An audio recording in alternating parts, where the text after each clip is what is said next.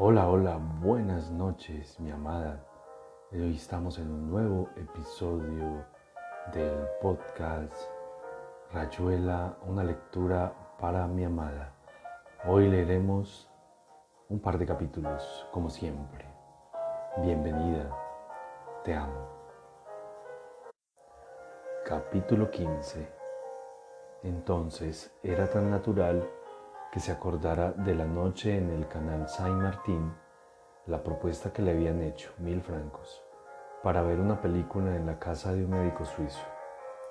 Nada, un operador del eje que se las había arreglado para filmar un ahorcamiento con todos los detalles.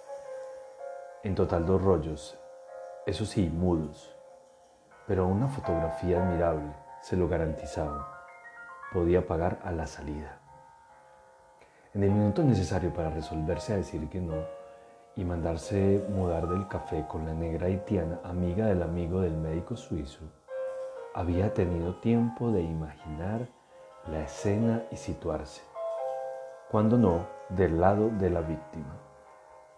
Que ahorcaran a alguien era lo que era, sobraban las palabras, pero si ese alguien había sabido, y el refinamiento podría haber estado en decírselo, que una cámara iba a registrar cada instante de sus muecas y sus retorcimientos para deleite de diletantes del futuro. Por más que me pese, nunca seré un indiferente como Etienne, pensó Oliveira. Lo que pasa es que me obstino en la inaudita idea de que el hombre ha sido creado para otra cosa. Entonces, claro, qué pobres herramientas para encontrarle una salida a este agujero. Lo peor era que había mirado fríamente las fotos de Wong, tan solo porque el torturado no era su padre, aparte de que ya hacía 40 años de la operación pequinesa. Mira, le dijo Oliveira Babs, que se había vuelto con él después de pelearse con Ronald por que insistía en escuchar a Ma Rainey y se despectivaba contra Fats Waller. Es increíble cómo puede ser de canalla. ¿Qué pensaba Cristo en la cama antes de dormirse, che? De golpe, en la mitad de una sonrisa, la boca se te convierte en una araña peluda. Oh, dijo Babs, delirium tremens, ¿no? ¿Eh? ¿A esta hora? Todo es superficial, nena. Todo es epidérmico. Mira, de muchacho yo me las agarraba con las viejas de la familia, hermanas y esas cosas toda la basura genealógica. ¿Sabes por qué? Bueno, por un montón de pavadas, pero entre ellas porque a las señoras cualquier fallecimiento, como dicen ellas, cualquier crepación que ocurre en la cuadra es muchísimo más importante que un frente de guerra, un terremoto que liquida a 10.000 tipos, cosas así. Uno es verdaderamente cretino, pero cretino a un punto que no te puedes imaginar. Babs. Para eso hay que haberse leído todo Platón, varios padres de la iglesia, los clásicos sin que falte ni uno, y además saber todo lo que hay que saber sobre todo lo cognoscible. Y exactamente en ese momento uno llega a un cretinismo tan increíble que es capaz de agarrar a su pobre madre analfabeta por la punta de la mañanita y enojarse porque la señora está afligidísima a causa de la muerte de Rusito de la esquina o de la sobrina del tercero. Y uno le habla del terremoto de Bab el Mandet o de la ofensiva de Bardar Ing y pretende que la infeliz se compadezca en abstracto de la liquidación de tres clases del ejército iraní. Take it easy, dijo Babs Have a dream, Sonny. Don't be such a murder to me. En realidad todo se reduce a aquello de que ojos que no ven. ¿Qué necesidad, decime, de pegarle a las viejas en el coco con nuestra puritana adolescencia de cretinos mierdosos? Che, qué esbornia tengo, hermano, yo me voy a casa. Pero le costaba renunciar al amante esquimal tan tibia la contemplación lejana y casi indiferente de Gregorovius en pleno interview sentimental de la maga, arrancándose a todo como si desplomara un viejo gallo cadavérico que resiste como macho que ha sido.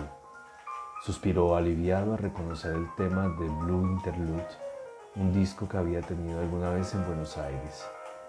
Ya ni se acordaba del personal de la orquesta, pero sí que ahí estaban Benny Carter y quizá Berry. Y oyendo el difícilmente sencillo solo de Teddy Wilson, decidió que era mejor quedarse hasta el final de la discada. Wong había dicho que estaba lloviendo. Todo el día había estado lloviendo. Ese debía ser Berry, a menos que fuera Hawkins en persona. Pero no, no era Hawkins. Increíble cómo nos estamos emproveciendo todos, pensó Oliveira mirando a la maga, que miraba a Gregorovius, que miraba el aire. Acabaremos por ir a la biblioteca Mazarín a hacer fichas sobre las mandrágoras, los collares de los bantúes o la historia comparada de las tijeras para uñas. Imaginar un repertorio de insignificancias el enorme trabajo de investigarlas y conocerlas a fondo. La historia de las tijeras para uñas. Dos mil libros para adquirir la certidumbre que hasta 1675 no se menciona es tan ridículo. De golpe, en Maguncia alguien estampa la imagen de una señora cortándose una uña. No es exactamente un par de tijeras, pero se le parece. En el siglo XVIII, un tal Philip McKinney patenta en Baltimore las primeras tijeras con resorte. Problema resuelto. Los dedos pueden presionar de lleno para cortar las uñas de los pies, increíblemente córneas, y la tijera vuelve a abrirse automáticamente. 500 fichas, un año de trabajo. Si pasáramos ahora a la invención del tornillo o al uso del verbo gond en la literatura pali del siglo VIII, Cualquier cosa podía ser más interesante que adivinar el diálogo entre la maga y Gregorovius.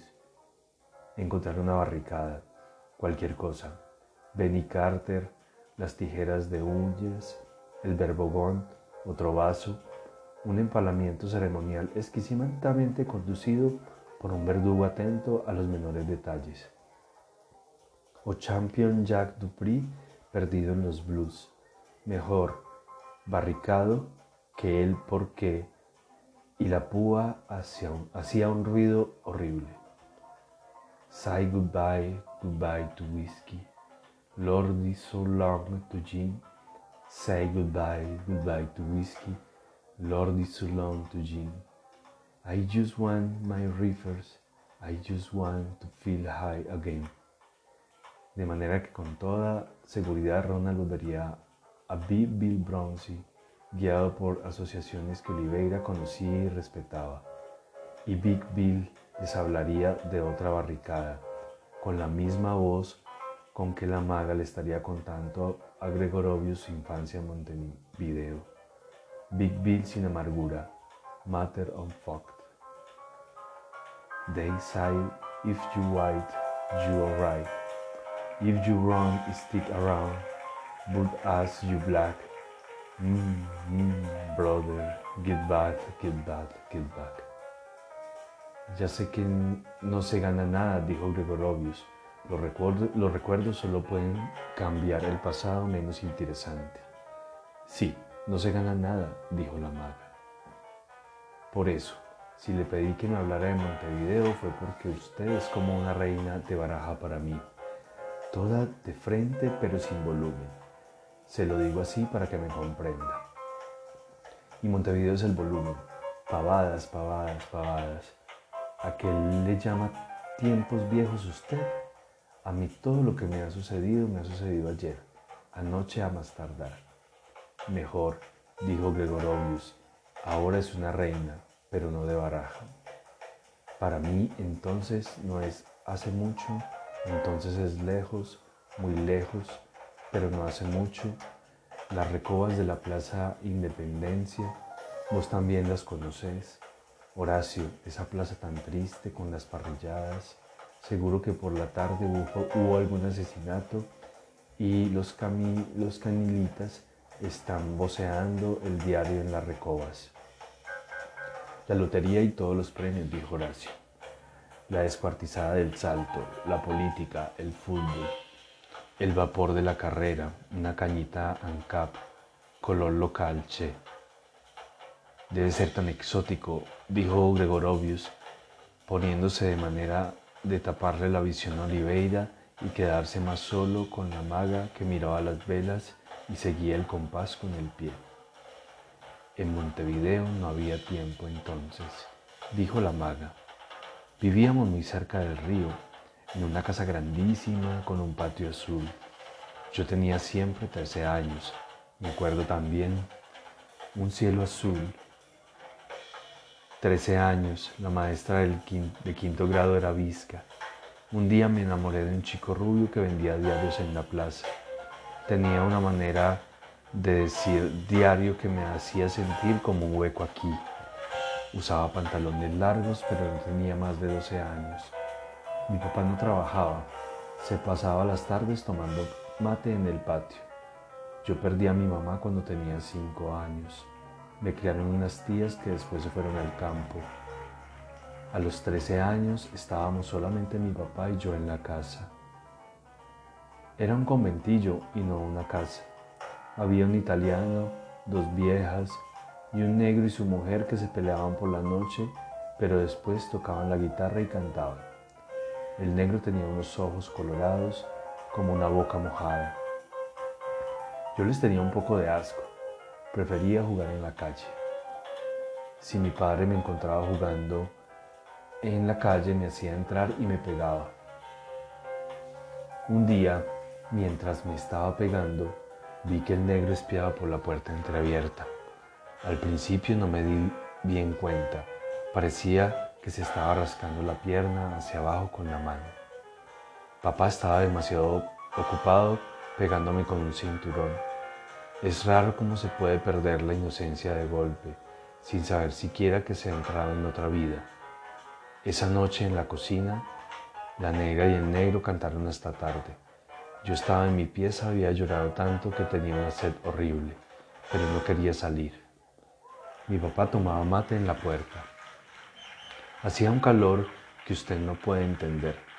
Todos ustedes son de países fríos. Es la humedad, sobre todo, cerca del río.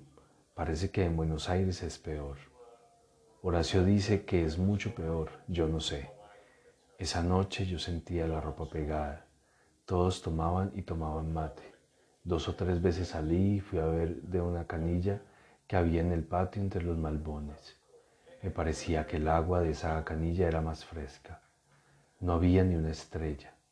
Los malbones olían áspero. Son las palabras groseras, hermosísimas, que usted tendría que acariciar una hoja de malbón. Las otras piedras ya habían apagado la luz. Papá se había ido al boliche del tuerto Ramos. Yo entré el banquito, el mate y la pava vacía que él siempre dejaba en la puerta y que nos iban a robar los vagos del baldío de al lado.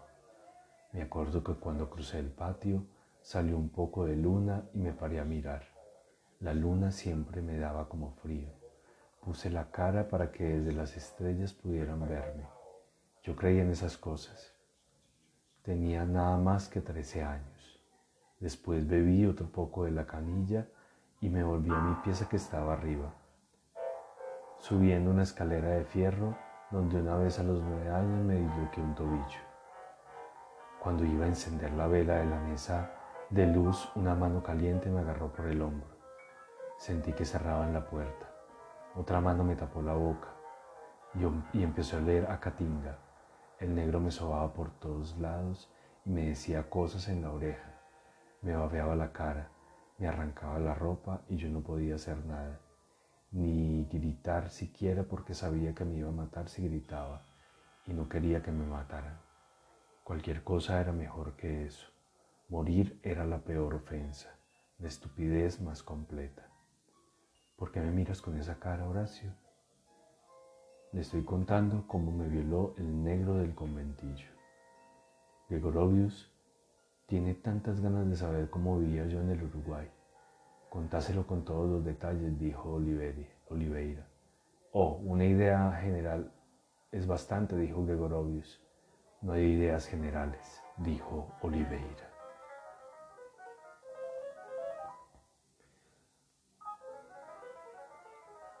Cuando se fue de la pieza, era casi de madrugada, y yo ya ni sabía llorar. El asqueroso, dijo Babs. Oh, la maga merecía ampliamente ese homenaje, dijo Etienne. Lo único curioso, como siempre, es que es, el divorcio diabólico entre las, de las formas y de los contenidos. En todo lo que contaste, el mecanismo es casi exactamente el mismo que entre dos enamorados, aparte de la menor resistencia y probablemente la menor agresividad. Capítulo 8, sección 4, párrafo A, dijo Oliveira. Preces universitaires francaise. Tawell, dijo Etienne. En resumen, opinó Ronald, ya sería tiempo de escuchar algo así como Hot and Bothered. Título apropiado a las circunstancias rememoradas, dijo Oliveira llenando su vaso. El negro fue un valiente, che. No se presta a bromas, dijo Gregorovius. Usted se lo buscó, amigazo. Y usted está borracho, Horacio. Por supuesto, es el gran momento, la hora lúcida. Vos, nena, deberías emplearte en alguna clínica gerontológica. Míralo, si tiene, tus amenos recuerdos le han sacado por lo menos 20 años de encima. Él se lo buscó, dijo resentida la maga, ahora que no salga diciendo que no le gusta. Dame, dame vodka, Horacio.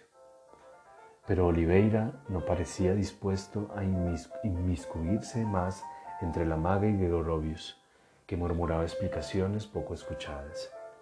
Mucho más se oyó la voz de Wong ofreciéndose a hacer el café. Muy fuerte y caliente, un secreto aprendido en el casino de Menton. El club aprobó por unanimidad, aplausos. Ronald Besó curiosamente la etiqueta de un disco, lo hizo girar, le acercó la púa ceremoniosamente. Por instante la máquina Ellington los arrasó con la fabulosa payada, la trompeta y Baby Cox, la entrada sutil y como si nada de Johnny Hodge. El crescendo, pero ya el ritmo empezaba a endurecerse después de 30 años, un tigre viejo aunque todavía elástico. Entre riffs tensos y libres a la vez, pequeño difícil milagro, swing ergo soy, apoyándose en la manta esquimal, mirando las velas verdes a través de la copa de vodka, íbamos a ver los peces al cual de la Michere. Era casi sencillo pensar que quizá eso que llamaban la realidad merecía la frase despectiva de Duke. It don't mean a thing if it ain't that swing. Pero ¿por qué la mano de Grovius había dejado de acariciar el pelo de la maga? Ahí estaba el pobre Sid más lamido que una foca, tristísimo con el desfloramiento archipretérito. Daba lástima sentirlo rígido en esa atmósfera donde la música aflojaba las resistencias y tejía como una respiración común la paz de un solo enorme corazón latiendo para todos, asumiendo a todos, y ahora una voz rota abriéndose paso desde un disco gastado, proponiendo sin saberlo la vieja invitación renacentista, la vieja tristeza anacreóntica, un Carpe Diem Chicago 1929. You so beautiful, but you gotta be someday. You so beautiful, but you gotta die someday. All you want, a little loving before you pass away. De cuando en cuando ocurría que las palabras de los muertos coincidían con lo que estaban pensando los vivos. Si unos estaban vivos y los otros muertos. You so beautiful. Je ne veux pas mourir sans savoir Compris pourquoi j'avais vécu. Un blues. René Daumal. Horacio Oliveira. Would you gonna die someday? You so beautiful but. Y por eso Gregorovius insistía en conocer el pasado de la maga. para que se muriera un poco menos de esa muerte hacia atrás que es toda ignorancia de las cosas arrastradas por el tiempo, para fijarla en su propio tiempo.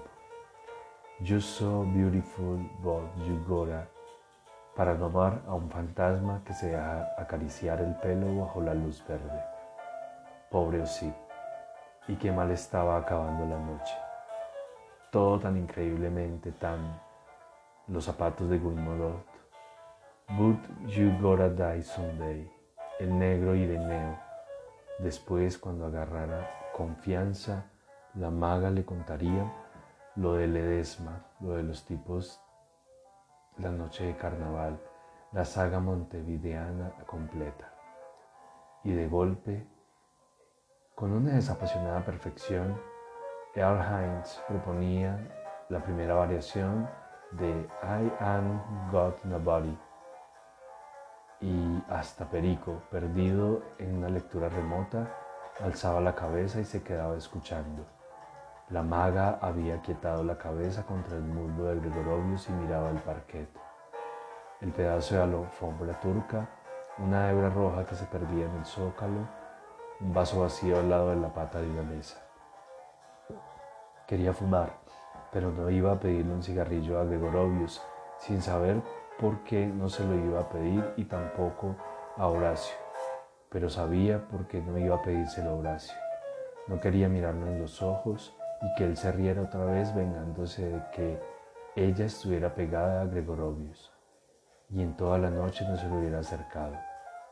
Desvalida, se le ocurrían pensamientos sublimes, citas de poemas que se apropiaba para sentirse en el corazón mismo de la alcachofa.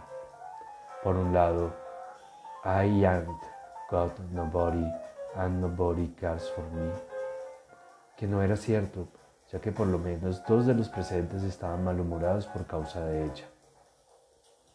Y al mismo tiempo un verso de per se, algo así como Tu es la mon amour, et je n'ai toi, donde la maga se refugiaba apretándose contra el sonido del lieu de Tu es la mon amour, la blanda aceptación de la fatalidad que exigía cerrar los ojos y sentir el cuerpo como una ofrenda, algo que cualquiera podía tomar y manchar y exaltar como Ireneo, y que la música de Heinz coincidiera con manchas rojas y azules que bailaban por dentro de sus párpados y se llamaban, no se sabía por qué, Bolaná y Balené, a la izquierda Bolaná, girando enloquecidamente, arriba Balené, suspendida como una estrella en azul, Piero de la Francesca.